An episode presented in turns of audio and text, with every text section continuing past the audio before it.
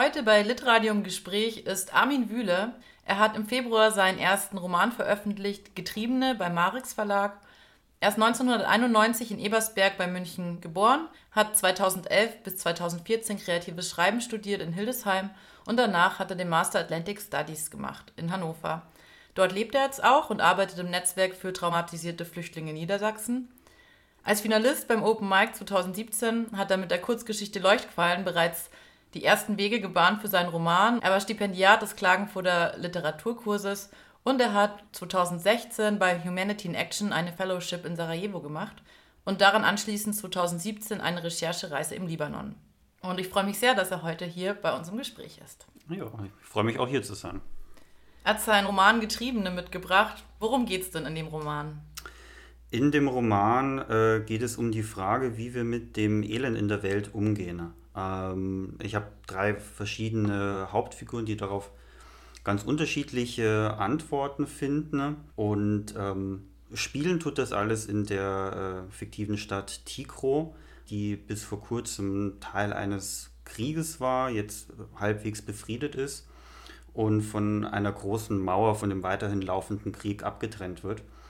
Und da hat sich jetzt ein Kriegstourismus entwickelt. Und Leute aus der ganzen Welt kommen dorthin, um äh, mal einen Blick hinüber zu werfen. Und das ist so das Grundsetting, wo ich äh, einen Journalisten, eine Aktivistin und einen Dolmetscher aufeinandertreten lasse. Dieser Dolmetscher ist auch selbst in dieser Stadt groß geworden. Und anhand von den dreien, genau, wird auf vielfältige Art und Weise die Frage gestellt, wie gehen wir mit den Verhältnissen um, die wir in der Welt äh, sehen.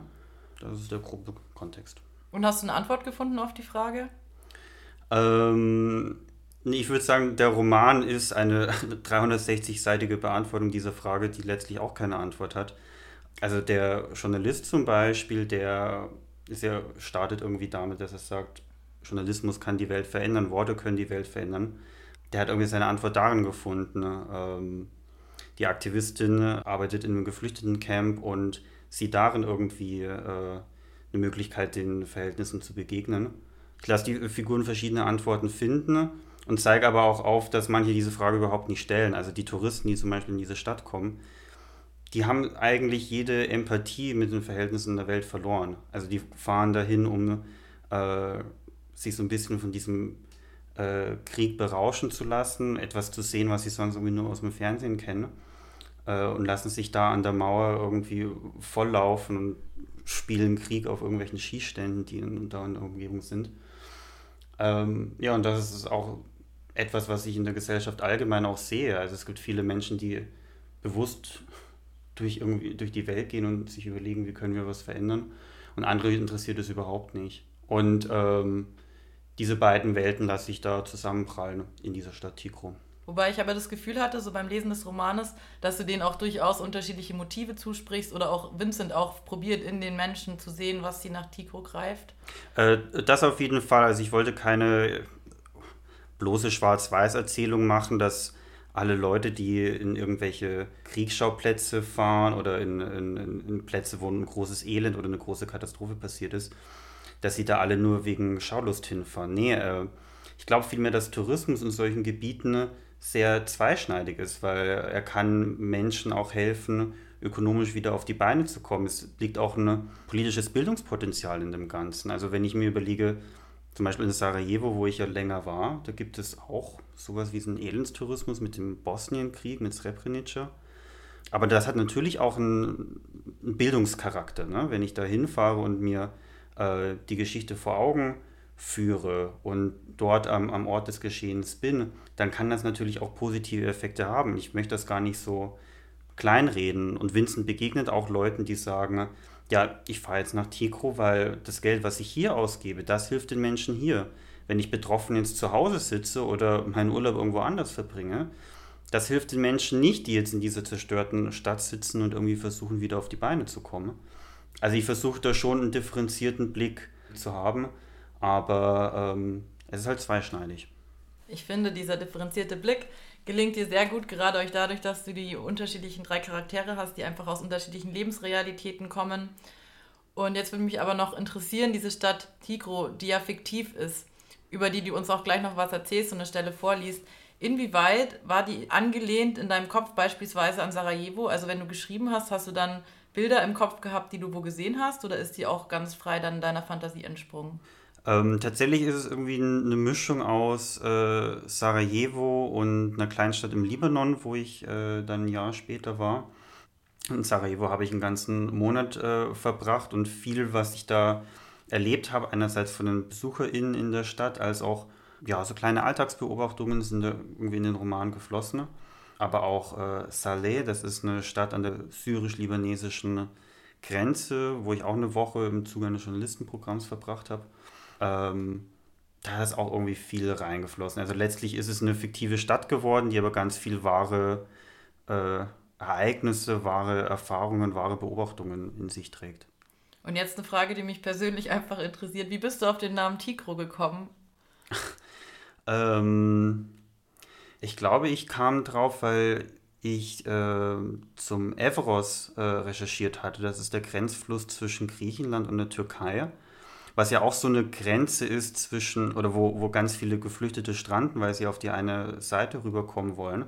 Und wo auch so eine Grenze eine ganz große Rolle spielt, wie in Tigro ja auch diese Mauer, die Krieg und befriedetes Gebiet voneinander trennen, ja auch so eine ganz große Rolle spielt. Und da gab es, glaube ich, mal irgendein kleines Dorf, was so grob ähnlich hieß. Und irgendwie bin ich dann dabei gelandet.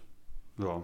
manchmal manchmal im Schreibprozess fängt man ja mit irgendeinem Namen an, oder auch dem man Figuren gibt und denkt sich, naja, das kann ich im Zweifel später auch nochmal ändern.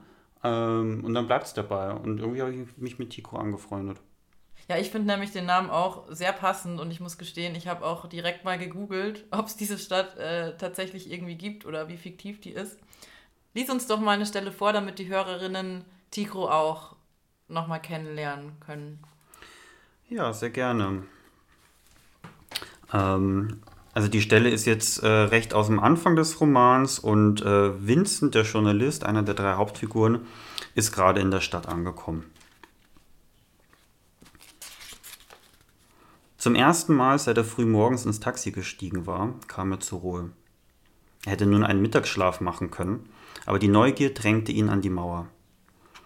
Der Gedanke, dass nur wenige Gehminuten entfernt die zivilisierte Welt endete, faszinierte ihn. Er dachte an mittelalterliche Darstellungen der Erdscheibe, an deren Rändern Schiffe in den Abgrund stürzten und im Schlund eines Ungeheuers verschwanden. Neben einer nahezu rührenden Naivität zeugten diese Stiche gleichermaßen von Abenteuerlust. Sie erzählten von den Grenzen dessen, was dem Menschen bekannt und erfahrbar war, und nichts anderes wurde den Touristen in Tigro verkauft. Die Mauer war eine Weltenscheide, die Frieden und Krieg voneinander trennte. Ein geordnetes Staatswesen traf auf die rivalisierenden Machtansprüche verfeindeter Milizen, die sich gegenseitig unter Dauerbeschuss hielten und in Folterkellern jeder Menschlichkeit beraubten. Vincent wusste, dass es eine Aussichtsplattform gab, die den Blick auf die andere Seite der Mauer bot. Er griff sich die Schlüssel und verließ die Wohnung.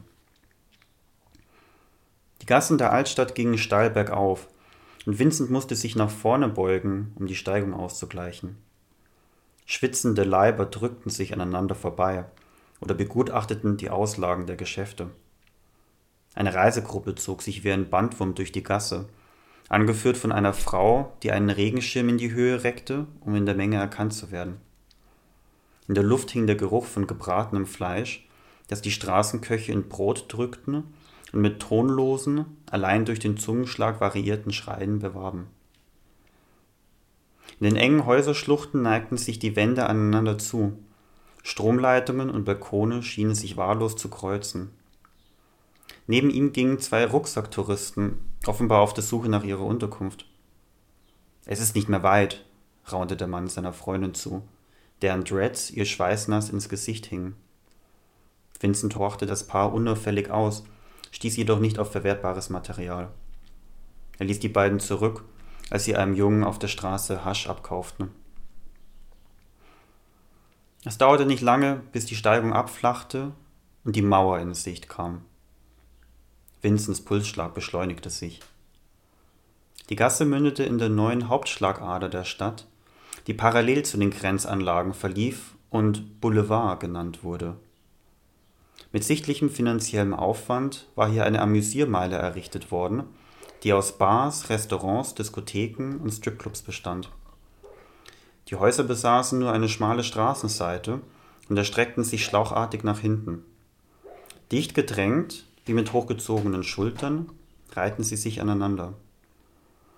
Gegenüber verlief die Mauer, sechs Meter hoch und gekrönt mit Stacheldraht. Einige Gebäude waren aufgestockt worden, um einen Blick über die Mauer zu ermöglichen. Von den Dachterrassen bot sich freie Sicht ins Kriegsgebiet. Vincent presste den Rücken gegen eine Hauswand und legte staunend den Kopf in den Nacken. Die Mauer bestand aus unverputztem Beton. Etwa alle 200 Meter erhob sich ein Wachturm, der von Stacheldraht und Überwachungskameras umgeben war. Ein schmaler Geländestreifen trennte den Boulevard von der Mauer. Zwei Spurrillen zeigten an, wo sich die Geländewegen der Grenzpatrouillen ihre Bahnen schlug. Gegenüber saßen die Menschen in Sonnenstühlen ihre Stühle zur Mauer ausgerichtet, als betrachteten sie das Meer. Ja, Tikro, die Stadt, die du da zeichnest, löst in mir so eine Mischung aus, aus irgendwie Unbehagen, aber auch Aufregung und Neugier. So eine gewisse Art von Faszination, die aber konträr steht zu meinen moralischen Vorstellungen. Wie fiktiv ist denn Tikro? Also gibt es sowas, genauso etwas zu sehen, wie du es da beschrieben hast? Ähm, ja, also es gibt äh, viele Städte in dieser Art. Also es gibt zum Beispiel eine, die nord-südkoreanische Grenze, wo auch täglich Reisebusse aus Seoul an die Grenze gebracht werden, damit die Leute so einen Blick rüberwerfen können. Es gab einen äh, Tourismus nach äh, Aleppo. Ein türkischer Reiseveranstalter hat Touren ins zerstörte Aleppo angeboten. Weiß nicht, ob er das immer noch macht.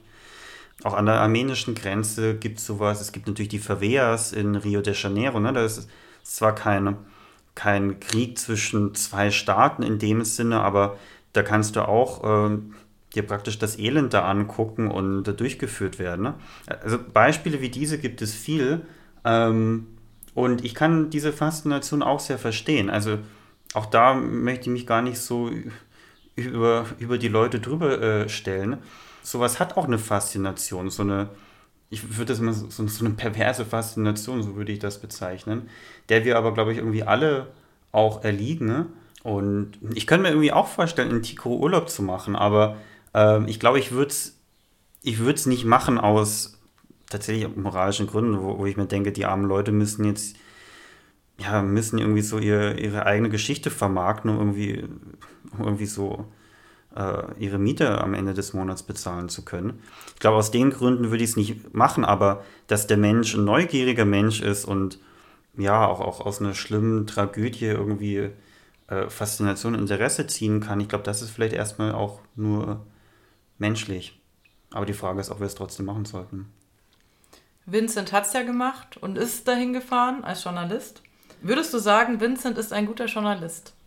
Ähm, ich würde sagen, Vincent war mal ein guter Journalist oder er hat, er ist, äh, er hat diesen Beruf gewählt, weil er tatsächlich denkt, dass Worte die Welt verändern können, dass eine engagierte Berichterstattung über Missstände diese Missstände verändern können. Ähm, aber als er nach Tikro reist, macht er das eigentlich schon so ein bisschen, um, um journalistisch die nächste Karriereleiter hochzusteigen. Also er hat in dem äh, Kriegstourismus in Tico einfach ein tolles Thema entdeckt, wo er weiß, das wird zünden. Also das ist, das ist menschlich, das empört so ein bisschen, dass es geht ihm mehr und mehr um die Vermarktbarkeit von dieser Geschichte. Und umso mehr wir ihn begleiten, wie er in dieser Stadt ist und Interviewpartner trifft und diesem ganzen Ort berichten möchte, umso mehr merken wir, dass er auch äh, so ein paar journalistische Grundprinzipien missachtet, um diese Story besser zu machen. Er hat auf jeden Fall verschiedene Seiten. Und wenn man dem Roman folgt, dann. Äh, man darf, ich darf ja noch nicht, noch nicht alles verraten. Stimmt, aber ich glaube, noch, noch haben wir nicht viel gespoilert. Und ich finde, selbst wenn wir jetzt alles spoilern würden, würde ich diesen Roman trotzdem vorbehaltlos weiterempfehlen, weil man einfach. Ich glaube, den kann man auch öfter zur Hand nehmen und immer wieder lesen und vielleicht wieder was Neues entdecken. Und ich glaube auch, dass ich mich als Leserin vielleicht auch an unterschiedlichen Punkten in meinem Leben unterschiedlich zu gewissen Stellen oder Sachverhalten positionieren würde oder sich auch nochmal mein Blick wahrscheinlich ändert.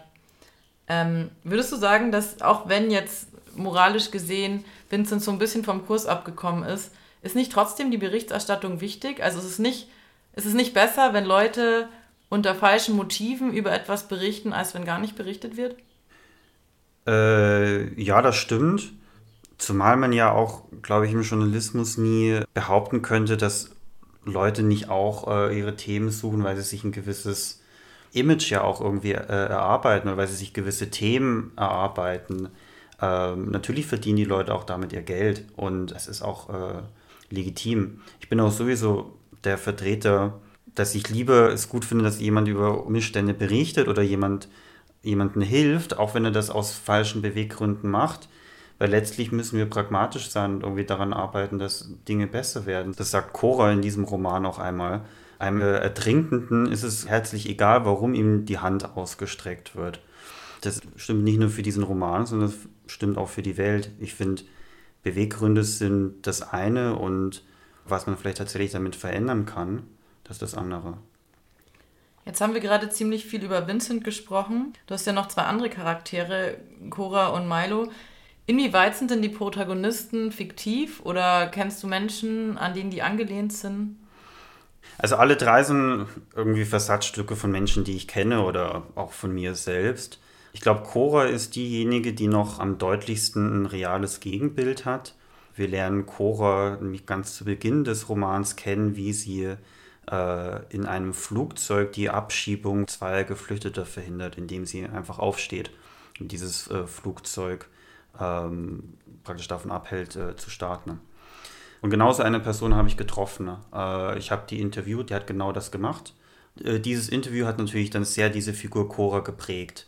Und ähm, aufgrund von äh, verschiedenen Ereignissen, die dann im Roman beschrieben werden, kommt diese Cora halt dann auch nach Tigro, muss dort untertauchen und findet dort dann eine Stelle in einem äh, Geflüchtetenlager. Genau, also das ist, ist eine sehr reale Figur.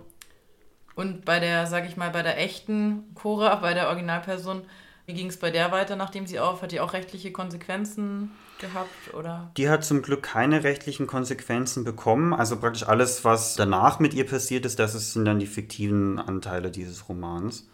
Aber ähm, die Entschlossenheit von dieser Figur, dieses absolut Kongruente zwischen ihrem Verhalten und von ihren Überzeugungen, das hat sich vollkommen auf Cora äh, transferiert. Und das finde ich auch sehr bemerkenswert, weil ich glaube, viele Menschen würden sagen, es ist falsch, äh, Geflüchtete nach Afghanistan, nach in Sudan, irgendeinen Bürgerkrieg abzuschieben. Aber wer von uns würde denn im Flugzeug tatsächlich aufstehen und das verhindern? und rechtliche Konsequenzen eventuell in Kauf nehmen. Wer würde das denn wirklich machen? Und dann gibt es noch Milo, der in Tigro aufgewachsen ist. Vielleicht willst du zu dem auch noch ein paar Sätze sagen, den auch noch kurz den Hörerinnen vorstellen. Genau, der äh, ist äh, der Einzige, der in Tigro selbst aufgewachsen ist. Also Vincent und Cora kommen ja in diese Stadt und er ist in dieser Stadt aufgewachsen, hat es noch mitbekommen, wie der Krieg, der jetzt ja auf die andere Seite dieser Mauer gebannt ist, wie der tatsächlich noch in dieser Stadt gewütet hat. Er war da, als diese Stadt belagert wurde und seine Geschichte bekommen wir auch in einem größeren Rückblick äh, auch noch erzählt, wie das damals war. Und aus seinen Augen ähm, sehen wir dann halt auch, wie diese sehr privilegierten Menschen in seine Heimatstadt kommen und jetzt die eingestürzten Häuser fotografieren, weil das so crazy ist. Ähm, und diese Perspektive war mir sehr wichtig, weil der hat, der hat auch einen sehr differenziertes, äh, differenzierten Blick auf das Ganze. Der sieht auch, dass seine Stadt dadurch jetzt irgendwie wieder auf die Beine kommt. Ähm, der denkt aber auch, dass man irgendwie so, so einen Tourismus anders machen muss. Also ich beschreibe den ja sehr als so ein, so ein bisschen so ein Ballermann-Tourismus. Ne? Also Leute gehen da irgendwie zum Saufen hin, gehen da auf den nächsten Skistand. Ähm, die fahren dahin nicht unbedingt, weil sie sich jetzt politisch weiterbilden wollen oder zumindest nicht alle äh, davon. Und Milo ist ein Vertreter der Ansicht, ja, lasst uns Tourismus machen, lasst uns den Leuten unsere Geschichte erzählen aber lasst uns aus dem Ganzen nicht so ein Disneyland, so ein Disneyland des Elends machen. Ne? Ähm, genau, und ich glaube, dadurch, dass man durch seine Augen miterlebt, was dieser Krieg mit der Stadt gemacht hat, bekommt man auch wieder eine Sensibilität dafür, dass man nicht einfach als Fremder da so reinplatzen kann und irgendwie so eine Sensibilität überschreitet, die man hat, wenn man sich einfach mit dem Ganzen nicht auskennt. Deswegen hat es diese Milo-Figur in dem Roman unbedingt gebraucht. Und aus der Sicht von Milo hast du noch eine Textstelle mitgebracht, die du uns vorlesen möchtest? Genau. Also wir erleben ja Milo eigentlich zu einem gleichen Zeitpunkt, wo wir Vincent und äh, Cora kennenlernen. Die drei lernen sich im Übrigen auch im Verlauf des Romans äh, alle mal kennen. Äh, und die Textstelle, wo ich jetzt rauslese, die ist aus dem Rückblick fünf Jahre zuvor, wo eben dieser Krieg noch wütet. Und vor der Belagerung hatte Milo mit seinen Freunden gerade an einem Theaterstück geprobt. Äh, und das wollen sie auch jetzt in der Belagerung fortführen. Lasst uns wieder mit den Proben starten, schrieb Yusuf eines Abends in ihren Gruppenchat. Milo hatte gerade den Abwasch erledigt und mit dem feuchten kleinen Finger die Nachricht angeklickt. Sie traf ihn vollkommen unerwartet. Er trocknete schnell seine Hände ab und zog sich mit dem Handy in sein Zimmer zurück.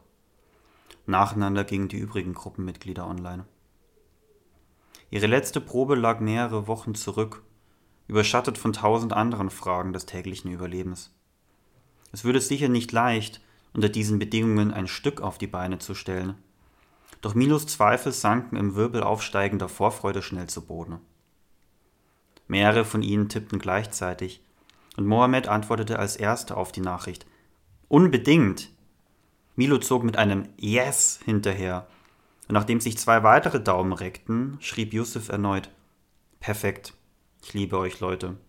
Dienstag 17 Uhr in der Schule? Während ihrer ersten Probe seit der Belagerung sprachen sie kein einziges Mal über das Stück.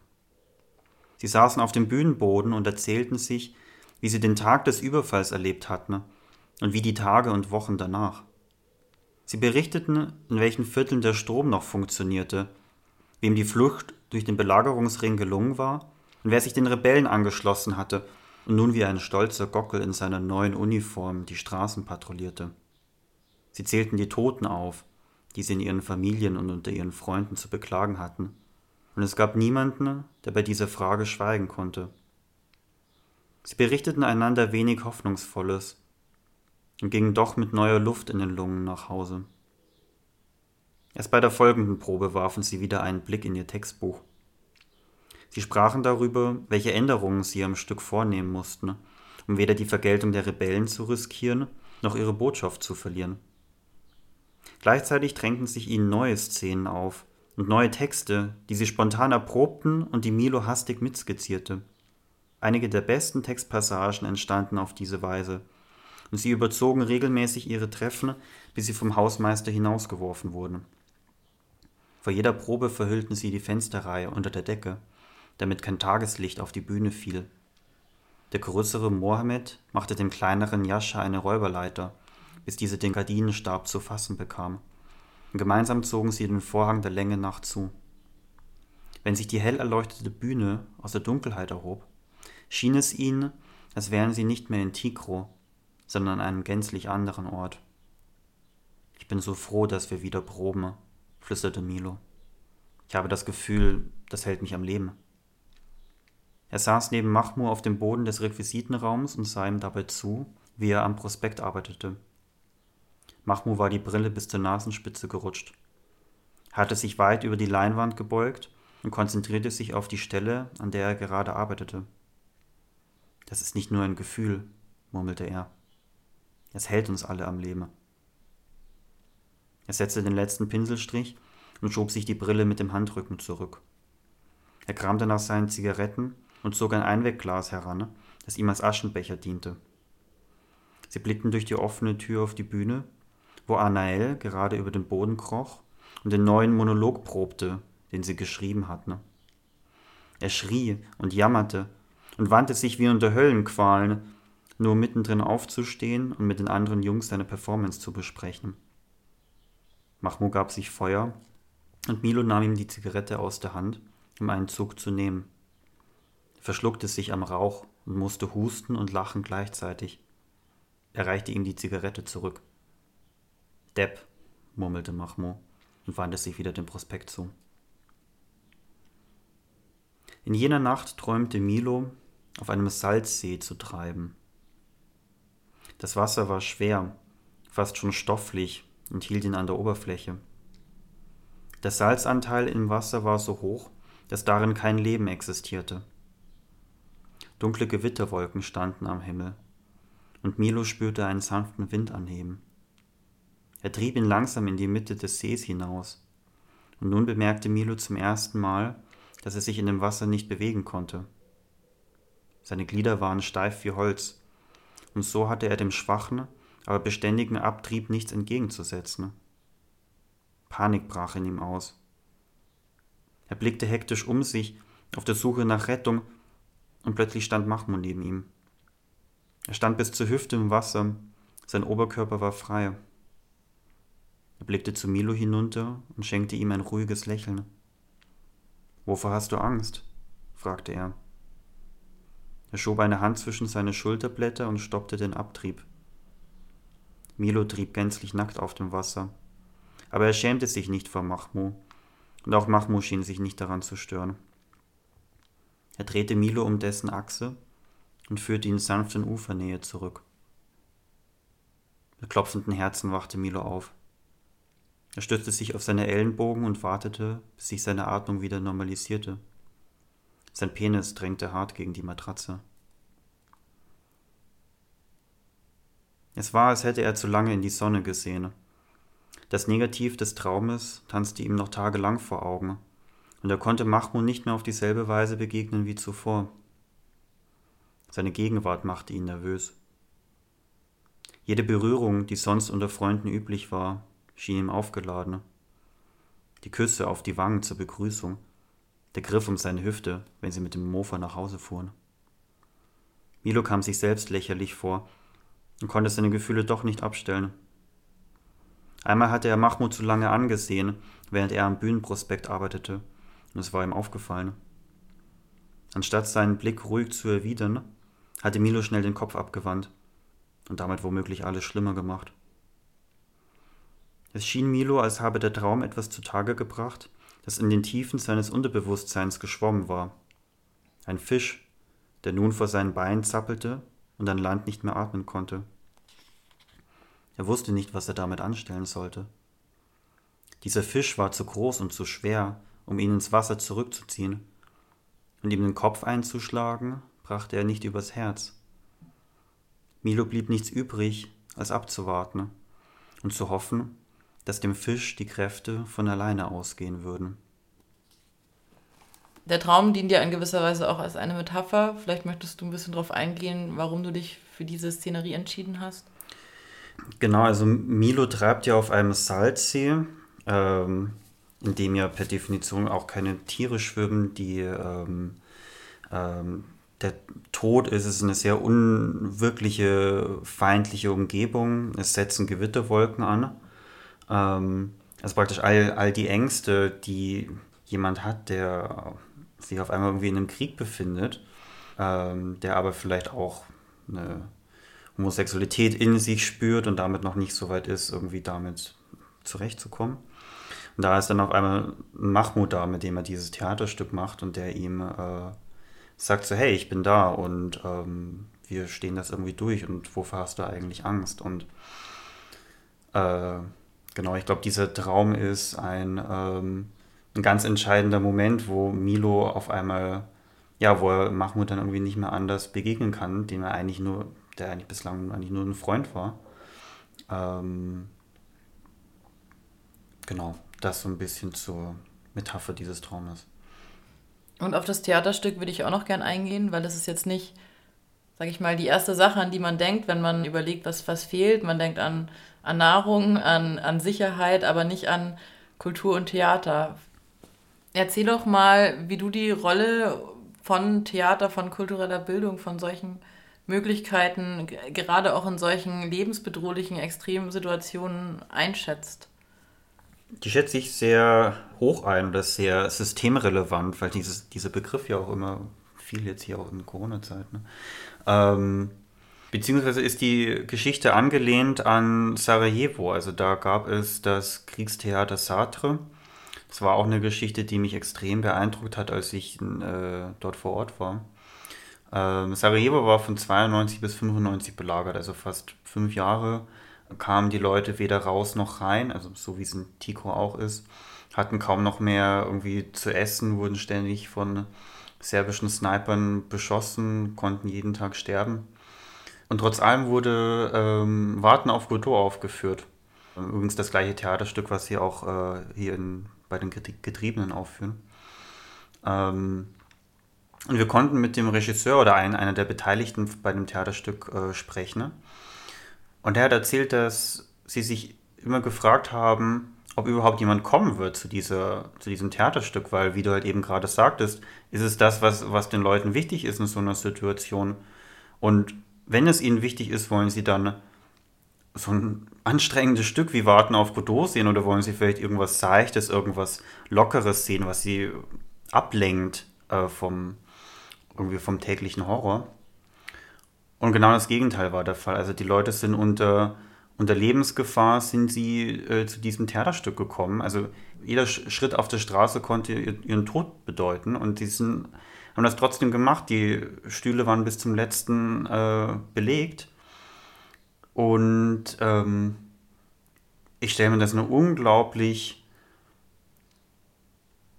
eine unglaublich mitnehmende Situation vor. In, in, da warten auf Godot zu sehen, im Hintergrund die äh, Granatenbeschüsse zu hören.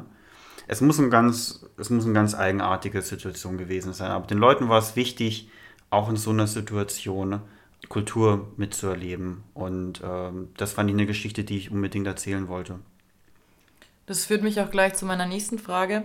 Und zwar, wie viel hast du auf den Recherchereisen tatsächlich so erfahren oder miterlebt, erzählt bekommen oder wie viel ist tatsächlich fiktiv in diesem Roman? Hm. Ich glaube, das sind häufig so kleine Beobachtungen, die ich übernommen habe. Ähm, also gar nicht, ich, in Sarajevo oder auch, auch im Libanon gibt es ja einen Kriegstourismus in, in dem Ausmaße, wie ich es im Roman habe, ja noch nicht. Also das sind dann schon fiktive Elemente, die ich hinzugefügt habe. Äh, aber ich glaube, so ganz viele so kleine Beobachtungen wie, ähm, zum Beispiel, als ich in Mostar damals ausgestiegen bin, in Bosnien kam mir auch so eine alte Frau entgegen, die äh, in, äh, in einem Zettel, den sie mit äh, in Times New Roman geschrieben hatte äh, und eine Folie eingelegt hatte, äh, Doppelzimmer für 9 Euro angeboten hat. Und ganz viele fahrende Händler waren auf diesen Bus zugelaufen, wollten den aussteigenden Touristen irgendwie Unterkunft oder Essen oder Tour anbieten und diese, ähm, ja, diese arme Frau, die irgendwie offensichtlich versucht hat, halt irgendwie auch Geld zu machen, die, die, war nicht so, dass sie auf diesen Bus zugelaufen ist und, äh, und sich praktisch so ihr, ihren Platz irgendwie erkämpft hat, sondern die stand so abseits und hat so hoffnungsvoll irgendwie zu uns rüber geguckt, aber war praktisch chancenlos. Ähm, und das war dann so, so eine kleine Szene, die jetzt halt auch in den Getriebenen vorkommt. Also ich glaube, auf so einer Mikroebene ist viel eingeflossen. Auch die Beschreibungen von den geflüchteten Lagern äh, sind sehr verwandt zu den geflüchteten Lagern im Libanon. Äh, da konnte ich mit diesem Journalistenprogramm auch ähm, eines dieser Lager begehen. Äh, war auch überrascht und äh, verblüfft, dass die Menschen dermaßen auf ihr eigenes Schicksal äh, äh, zurückgelassen werden. Also ich dachte irgendwie so ganz naiv, ja, also den Leuten geht es auf jeden Fall nicht gut, aber es gibt ein UNHCR, die werden dafür gesorgt haben, dass die syrischen Geflüchteten ein Zelt kriegen und das ist ein großes Schachbrett mäßig ange, äh, legtes äh, Geflüchtetencamp.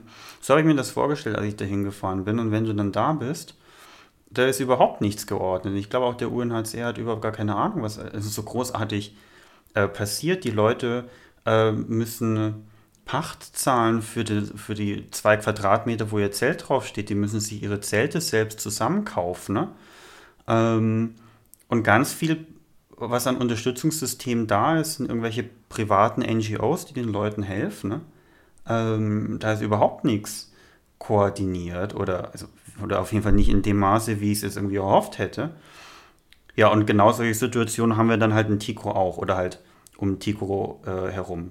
Deine Recherchereisen haben dich ja maßgeblich beeinflusst, waren wahrscheinlich auch mit Auslöser, diesen Roman überhaupt zu schreiben und damit auch durch Literatur ein Stück politische Arbeit tatsächlich auch zu machen. Du arbeitest ja auch im Netzwerk für traumatisierte Geflüchtete in Niedersachsen. Inwieweit glaubst du, dass auch diese Arbeit Einfluss gehabt hat auf den Roman?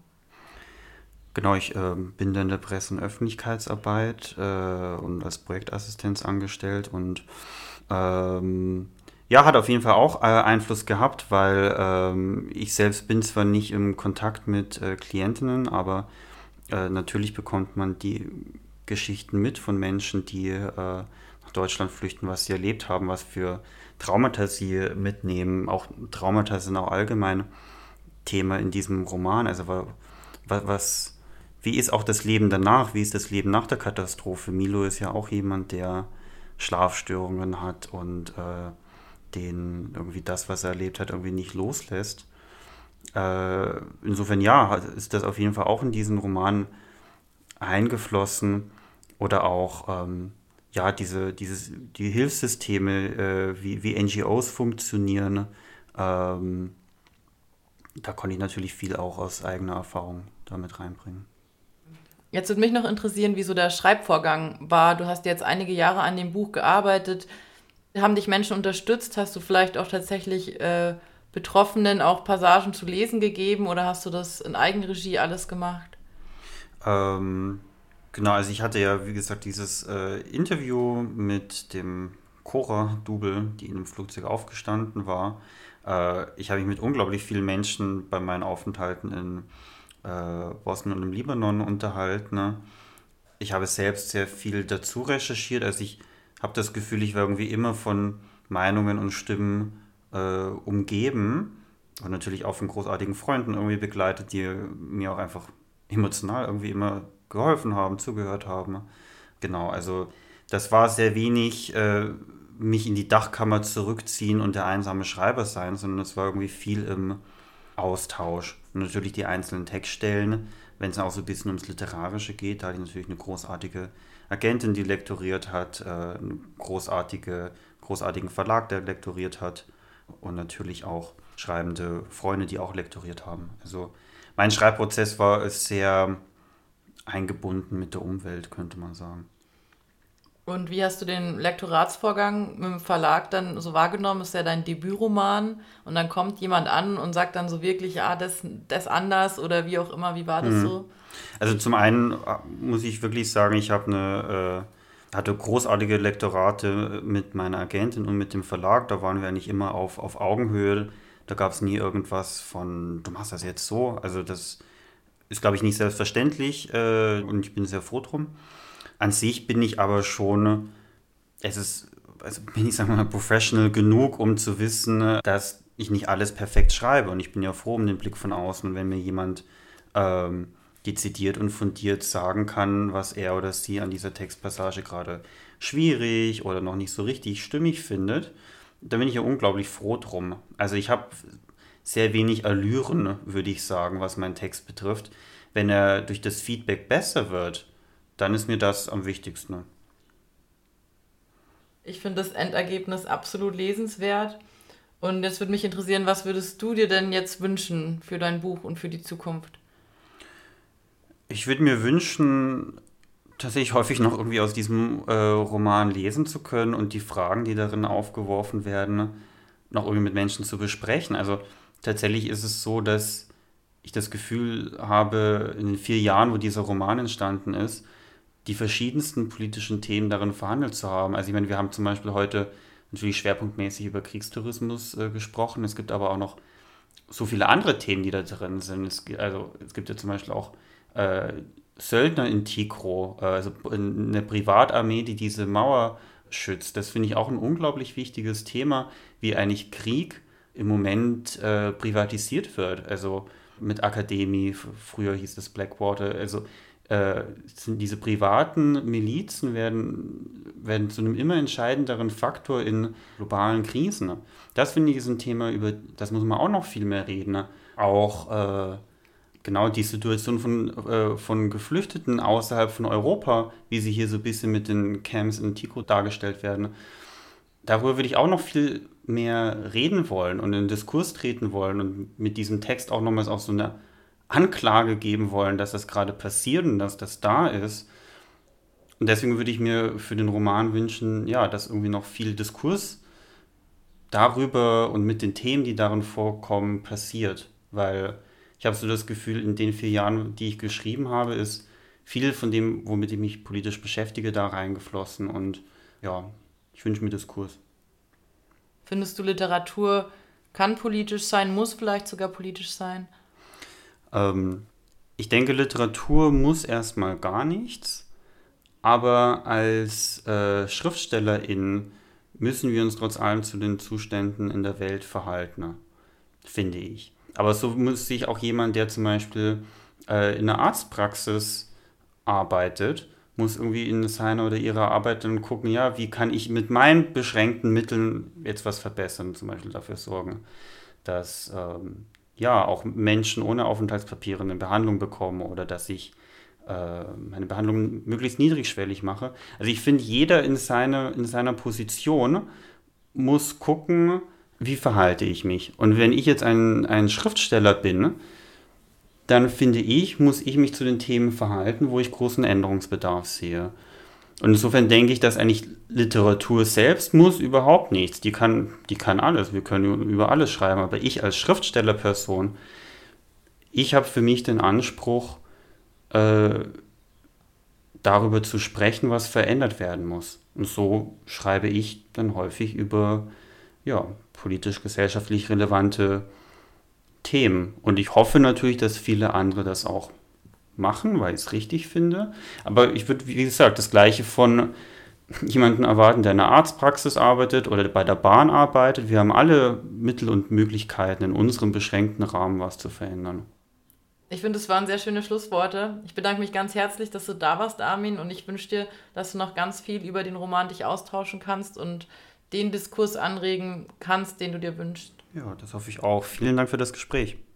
Armin Wühle, Getriebene, erschien im Marix Verlag.